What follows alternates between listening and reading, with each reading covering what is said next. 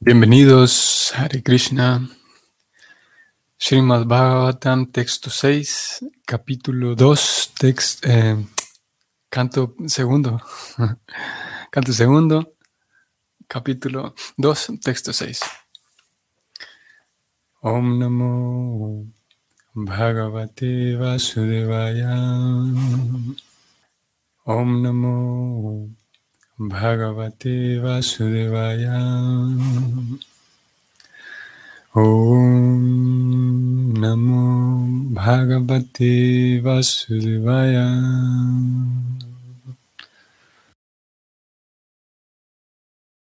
Samsara Hetu Paramaschatyatram. La traducción es la siguiente. Fijo de ese modo, uno debe prestar servicio a la superalma, que mediante su omnipotencia está situada en el corazón de uno. Como Él es la todopoderosa personalidad de Dios, eterna e ilimitada, Él es la meta última de la vida, y por el hecho de adorarlo a Él, uno puede acabar con la causa del estado condicionado de la existencia. Vamos a hacer notar aquí, estamos en el texto 6, iniciando el capítulo, y vamos a notar cómo a partir de este texto 6, eh, del un capítulo que se titula El Señor que está en el corazón, vamos a ver que por primera vez aparece aquí este, esta palabra. Vamos a leer Suachite. Suachite.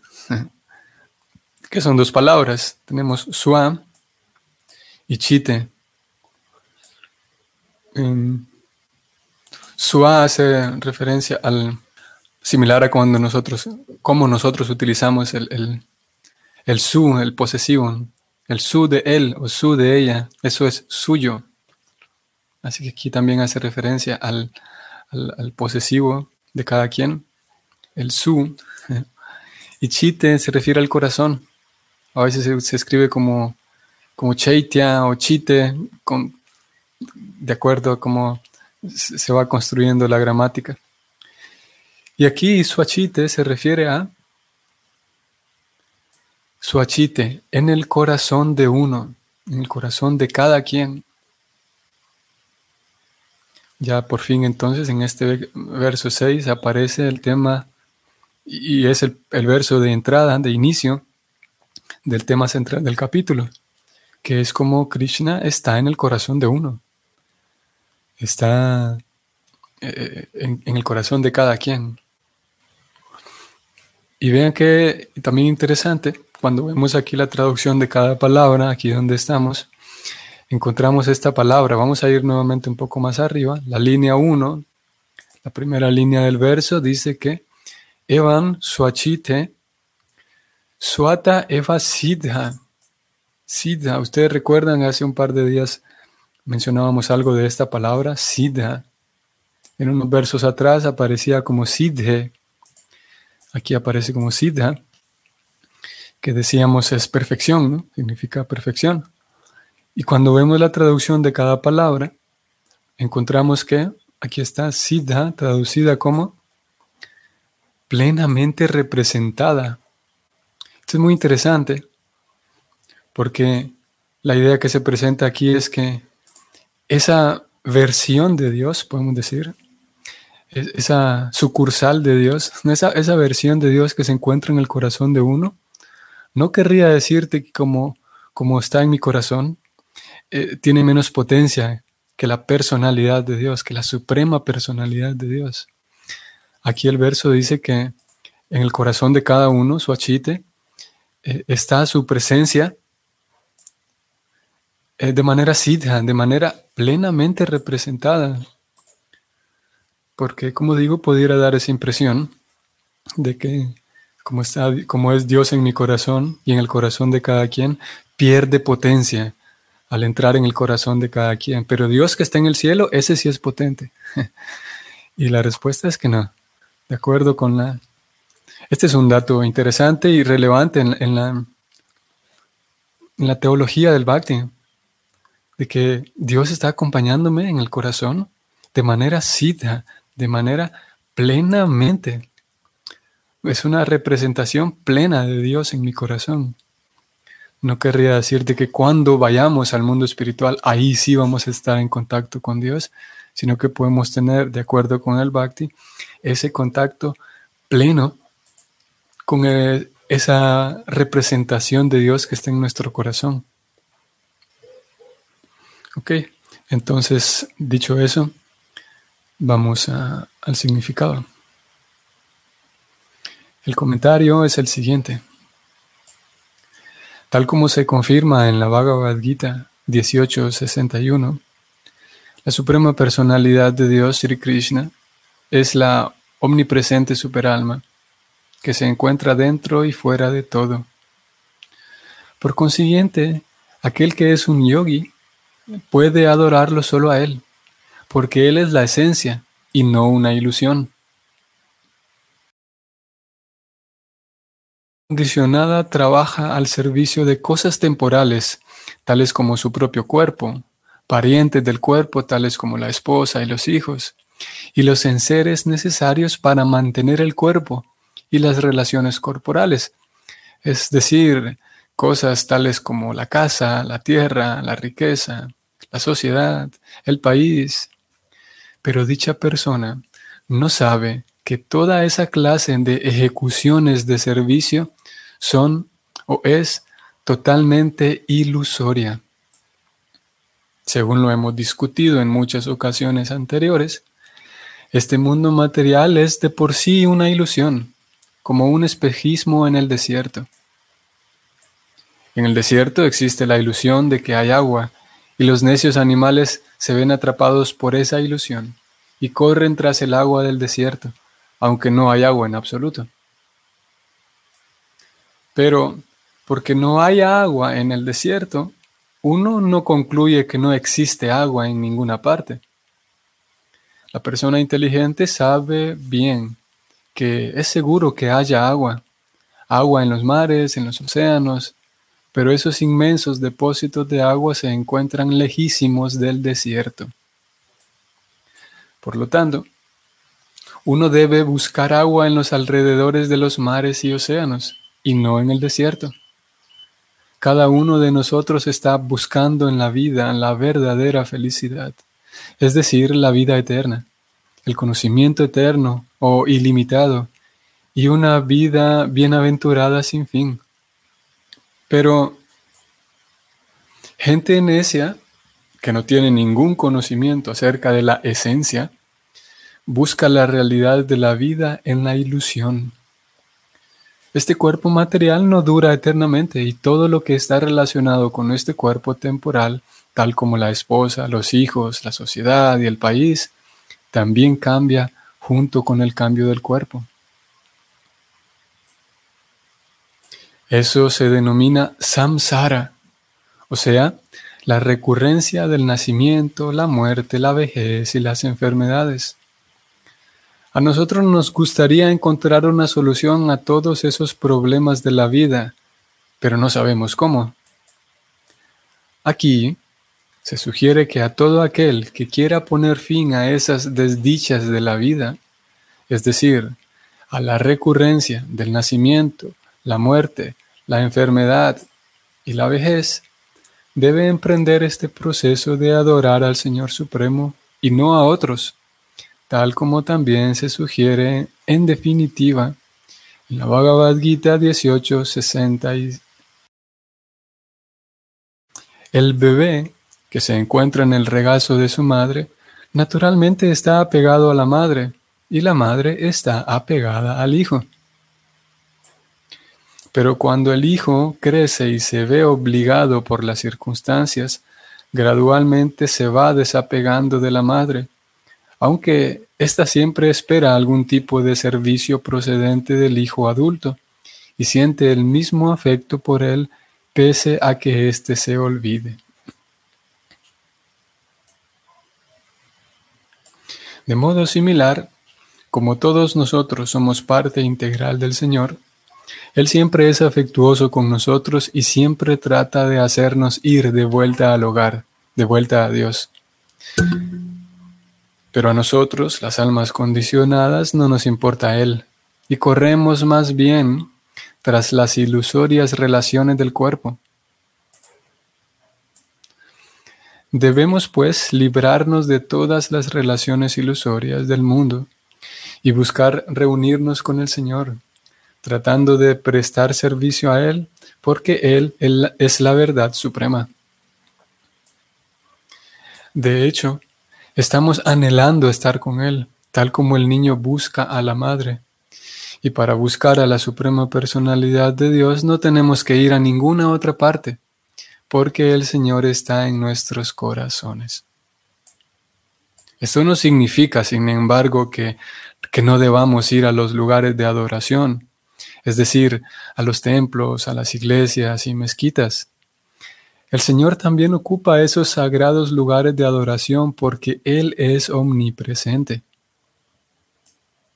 Para el hombre común, esos lugares sagrados son centros en los que se aprende la ciencia de Dios. Cuando los templos están desprovistos de actividades, la gente pierde interés en ellos y en consecuencia se vuelve atea gradualmente, lo cual produce como resultado una civilización atea. Una civilización así de infernal aumenta artificialmente las condiciones de vida y la existencia se vuelve intolerable para todo el mundo. Los necios, líderes de una civilización atea, tratan de ingeniar diversos planes para que haya paz y prosperidad en el mundo ateo, con el sello patentado del materialismo. Y como esos intentos son tan ilusorios, o son tan solo ilusorios, la gente elige a líderes ciegos e incompetentes uno tras otro, que son incapaces de dar soluciones. Si de algún modo queremos acabar con esta anomalía, que es una civilización atea, tenemos que seguir los principios de escrituras reveladas, tales como el Srimad Bhagavatam, y seguir la instrucción de una persona como Sri Sukadeva Goswami, a quien no lo atrae la ganancia material. Fin de este significado.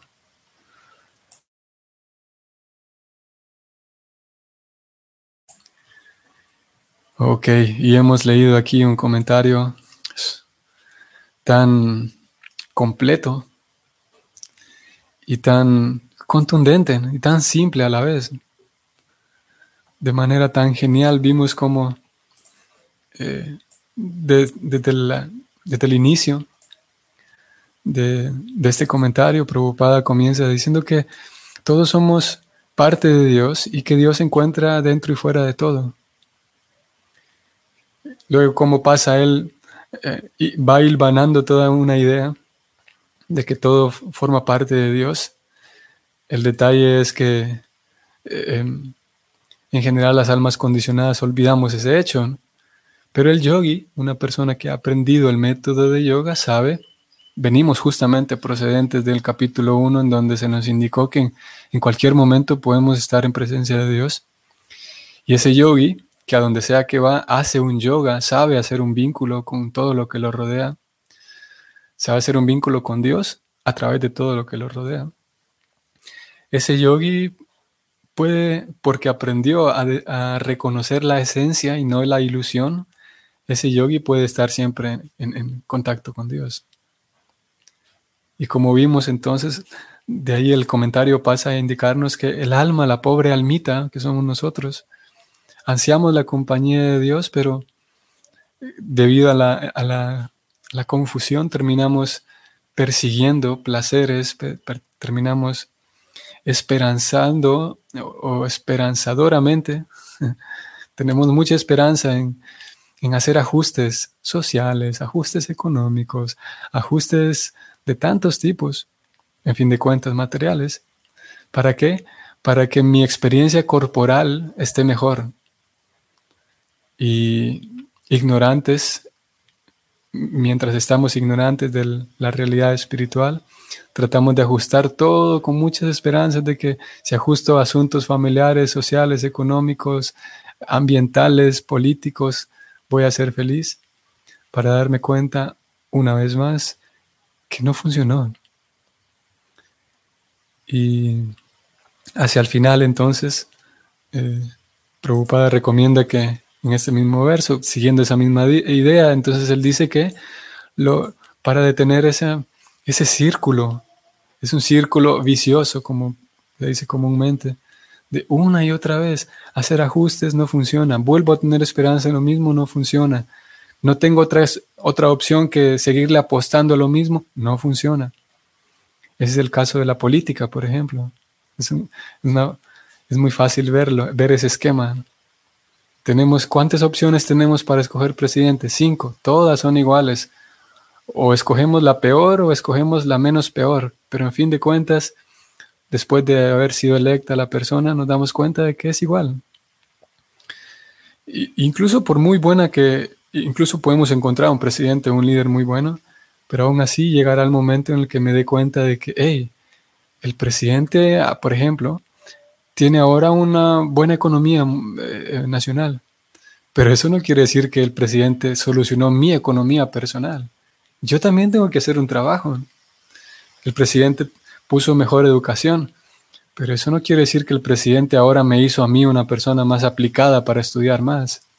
Y así con todo, mismo que tuviéramos presidentes de primera clase, aún así llegará el momento en el que nos demos cuenta de que yo tengo que hacer mi trabajo.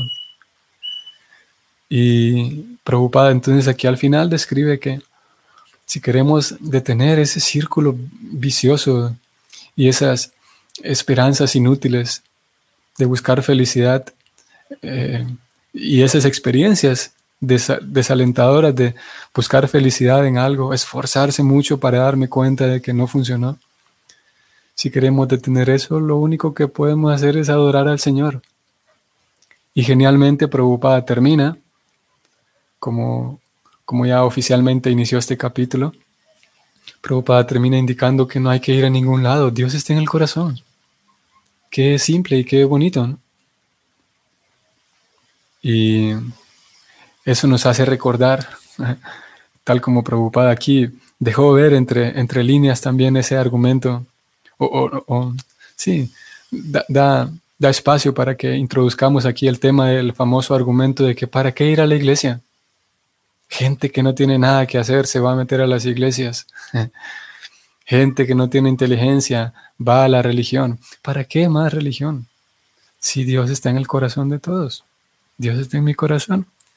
Claro, hay personas que, que argumentan que para qué ir a la iglesia si es una pérdida de tiempo, porque Dios no existe. Aquí tenemos algo completamente ateo. Prabhupada habló de los ateos.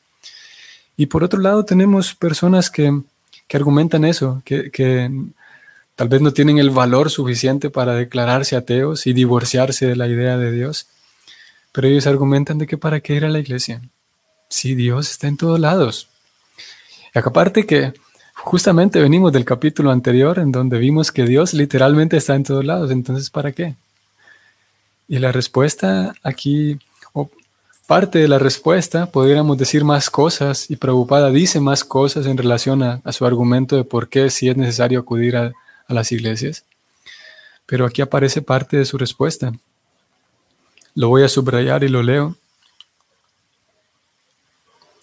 Esto no significa, sin embargo, estoy leyendo, esto no significa, sin embargo, que no debamos ir a los lugares de adoración, como los templos, iglesias y mezquitas. El Señor también ocupa esos Saben que la conexión a Internet, de Internet, parece ser que se, se fue un momento. Em, parece que aquí estoy de vuelta, sí. Em, bueno, decía que eh, no sé hasta dónde me quedé, pero estaba en el punto de que alguien podría decir de que para qué ir a la iglesia. Si Dios está en el corazón, está en todos lados. Eh, en algunas ocasiones es un tipo como de resentimiento, digamos, con Dios, de que sí, Dios está en todos lados, pero a la iglesia no vayan porque ahí no está. Pero justamente en estos lugares, como acabamos de leer, es para aprender la ciencia de Dios. Si Dios está en todos lados, necesito que me...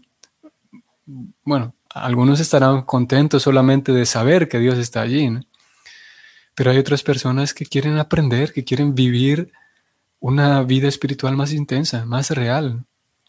Hay diferentes tipos de personas.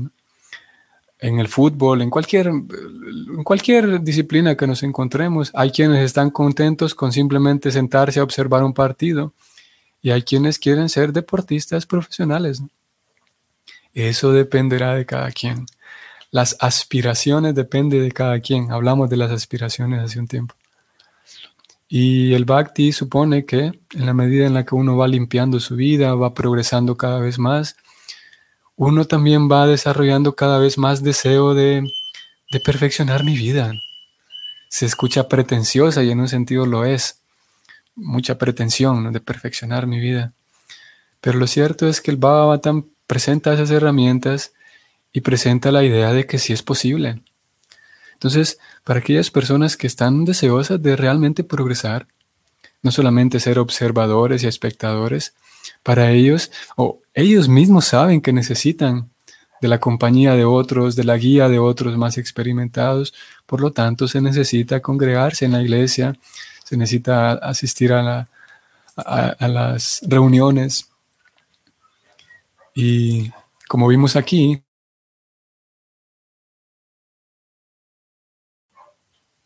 Veo que se cortó nuevamente la, señal. Ahora ya no sé en qué momentos estoy al aire, entre comillas, y en qué momentos no lo estoy. Bueno, yo sigo hablando. Decía que este verso, aquí en este comentario se agrega el tema de que uno puede aprender la ciencia de Dios en estos sagrados lugares de adoración, como mezquitas, iglesias y templos. Vemos la ausencia en Prabhupada, esa esa actitud que en algunas ocasiones está presente en los seguidores de Prabhupada es una actitud canista, o sea, un devoto materialista, un devoto demasiado infantil y neófito, una persona sincera tal vez, pero una persona muy aprendiz, muy, incluso Prabhupada lo define así como devotos materialistas, que le gusta hacer separaciones entre ustedes sí o perdón, nosotros sí, ustedes no. En las iglesias y en las catedrales ahí no puedes aprender nada de la ciencia de Dios, solo en nuestros templos, Hare Krishna. Como digo, esa es una actitud que uno la puede observar en algunos seguidores de Prabhupada, que también tendríamos que sentarnos a definir qué es un seguidor de Prabhupada en un sentido, digamos, si alguien abraza esta idea separatista, le falta digerir bien el asunto, el, concepto de ser un seguidor de Prabhupada, porque el mismo Prabhupada, el mismo fundador, no tenía eso. Él sabía muy bien, lo daba por un hecho y sabía muy bien de que en iglesias y mezquitas, esto hace referencia a otros métodos religiosos, esos lugares que son eh, lugares sagrados de peregrinación, eh, Dios está allí presente. Y además es que ahí también se aprende la ciencia de Dios. Eh, eso es lo que podemos señalar hoy en relación a, este primer verso. En realidad es el verso sexto, pero es el primer verso que da pie al tema central del capítulo, que es el Señor está en mi corazón. De manera plena, como vimos, de manera siddha. O sea, eh, voy a subrayar, de manera plenamente representada en